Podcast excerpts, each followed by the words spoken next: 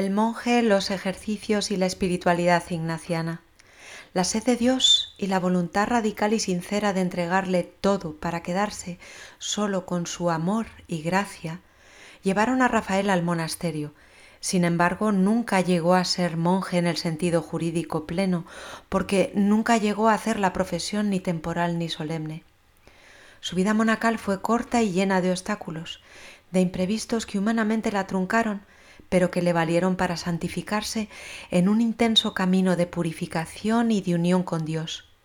La enfermedad, la guerra, una comunidad reducida casi a los ancianos y enfermos fueron los instrumentos de los que Rafael se valió, secundando a la providencia divina, para correr más veloz hacia los horizontes infinitos de Dios. Rafael ingresó en el monasterio el 15 de enero de 1934 y murió el 26 de abril de 1938. Algo más de cuatro años duró el periodo monástico de su vida, de los cuales la enfermedad y la guerra con sus penurias le obligaron a pasar fuera del claustro más de dos años y medio en tres periodos diversos. La primera y más prolongada ausencia fue de un año y siete meses largos, del 26 de mayo de 1934 al 11 de enero de 1936. La segunda, de dos meses y una semana, del 29 de septiembre al 6 de diciembre del 36. Y la tercera de algo más de diez meses, del 7 de febrero al 15 de diciembre de 1937.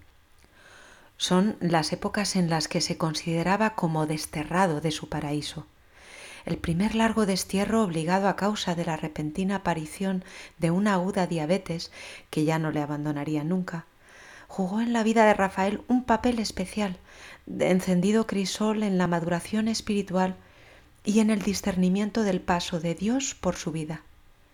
Vivió durante ese tiempo con su familia en Oviedo, pero también en Torrelodones, Madrid y Ávila. El segundo, motivado por la llamada a filas, le trajo además consigo la humillación de ser declarado no apto para el servicio militar. El último periodo de ausencia del monasterio, exigido por la falta de medios humanos y materiales para atender al enfermo como consecuencia de la guerra, lo pasó Rafael en la casa familiar de Villasandino, en Burgos. Fue tiempo para afianzar su entrega de todo al Señor incluidos sus amores por la vida monástica. Las cuatro temporadas de Rafael en el monasterio son por su parte como cuatro escalones en su particular vía de ascenso a la plena unión con Dios, salpicada de sorpresas y jalonada por un profundo descubrimiento de la obra divina en su alma, lleno de admiración, docilidad y gratitud. El primer escalón fueron los cuatro meses de postulante y novicio, de enero a mayo de 34, rebosantes de la alegría espontánea y pletórica de quien acaba de dar con fuerza el salto hacia el abismo del amor. Lo conocemos por las cartas de ese tiempo. El segundo, los ocho meses y medio tras su regreso al monasterio como oblato, de enero a septiembre del 36, se caracteriza por la alegría serena y luminosa de quien ha pasado por el desprendimiento de un largo destierro que culmina en la renuncia no sólo al mundo, sino también a la cogulla blanca del monje. Lo conocemos por las cartas de la época y por las meditaciones de un trapense. El tercero son los dos meses, del 6 de diciembre del 36 al 7 de febrero del 37, durante los que escribe delante del crucifijo el llamado Mi cuaderno para su hermano Leopoldo.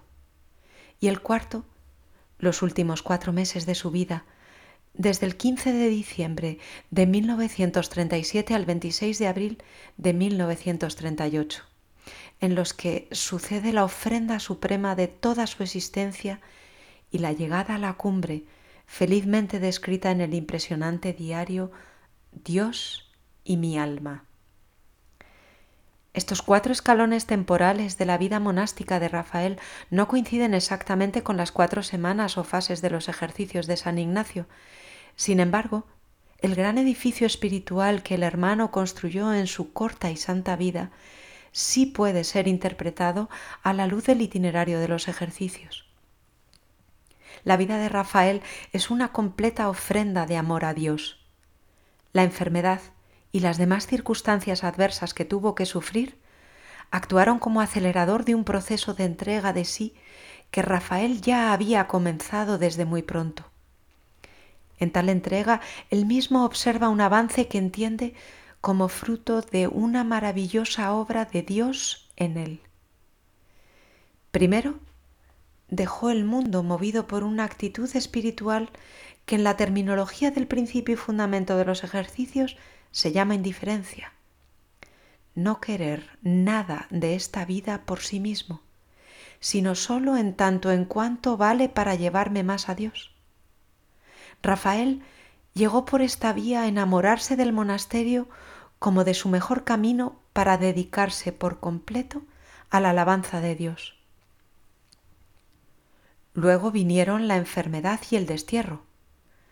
Entonces aquel joven generoso, que pensaba que ya se lo había entregado todo al Señor, comprendió a través de un doloroso proceso que aún le quedaba un amor distinto de Dios mismo, el amor de su trapa, de los votos del sacerdocio monástico para el que se quería preparar con toda la ilusión del mundo. Su confesor, el padre Teófilo, le sugirió un nuevo camino, regresar al monasterio como oblato, es decir, como una especie de invitado permanente de la comunidad dispuesto a cualquier servicio, pero sin los derechos ni las obligaciones del monje. Rafael aceptó este nuevo despojo y desde entonces, dando un paso más allá de la indiferencia, comenzó a desear de verdad abrazarse a la cruz, en la que Cristo se había entregado hasta sí mismo, hasta morir la muerte de un esclavo, en suma pobreza. Es el por Cristo de la segunda semana de los ejercicios que adelanta la oblación suprema de la tercera semana, por la que el ejercitante quiere más identificarse con el amor sufriente del Señor que cualquier otra cosa. Es la ciencia de la cruz, que Rafael aprende y enseña en las últimas frases de su vida. Un intenso itinerario cumplido en poco tiempo. ¿Con qué guía? Gracias al arte del discernimiento de espíritus del que el joven monje se fue haciendo un maestro consumado. Rafael llevó consigo al claustro la espiritualidad ignaciana. Lo muestra el sintético cuadro de su camino espiritual que acabamos de esbozar. Lo muestran los textos recogidos en este libro que aparecen como una realización viva de la experiencia de los ejercicios. Pero añadamos todavía algunos hechos que confirman también a su modo la permanente conexión ignaciana de Fray María Rafael. Se trata de alguna de sus lecturas, de su devoción al nombre de Jesús y de la posible vinculación del ofrecimiento de su vida a la espiritualidad del apostolado de la oración. Entre las lecturas hechas por Rafael en 1935 al 36 sabemos que estuvo el Jesucristo de el jesuita Leoncio de Grand Maison, del que se conserva en el monasterio de San Isidro el ejemplar comprado y utilizado por él. El libro lleva una introducción en la que el también jesuita, el padre Julio Le Breton, traza un retrato de la fisonomía espiritual de Grand Maison, su amigo y maestro, y resume el contenido de cuatro famosos artículos en los que éste había tratado de la religión personal. El último de ellos, que versaba sobre el aliento místico, llamó especialmente la atención de Rafael, que pone una cruz al margen del párrafo siguiente. No es la abundancia del saber lo que sacia el alma, sino el gustar internamente las cosas. Gran número de almas en el claustro y fuera de él han seguido estos consejos y han aprendido a gustar el cuán suave es el Señor. Le Breton trataba de explicar así el tema del que hablaba su maestro, es decir, de la unificación y la pacificación del alma. Y para ello recurría al famoso pasaje de las anotaciones de los ejercicios, donde San Ignacio invita al ejercitante a discurrir y raciocinar por sí mismo, buscando el fruto espiritual más en el propio ejercicio que en prolijas explicaciones o sermones de otros. Porque, concluye, no el mucho saber harta y satisface al ánima, mas el sentir y gustar de las cosas internamente. Resulta muy interesante constatar que estas indicaciones ignacianas hayan interesado expresamente a Rafael, quien a continuación destaca con un corchete al margen el siguiente párrafo del mismo artículo de Grand Maison citado por Le Breton. Su oración de ordinario es muy sencilla y salvo periodos de acidez o de actividad espiritual motivada por necesidades especiales, señaladamente afectiva. A ciertas horas, un vivo sentimiento de la presencia de Dios las embiste y persevera atenuándose poco a poco, o inversamente, un sentimiento penoso de abandono, de vacío, de soledad desolada, temor angustioso de no servir fielmente, de no hacer todo lo que se puede, compunción cruel y querida, tristeza apetecible a la vista de su propia miseria, humillación íntima que abaja sin desalentar, que mortifica el amor propio sin sugerir deserciones ni desesperación. ¿Diremos que una vida tal se mueve entre los confines de la vida mística?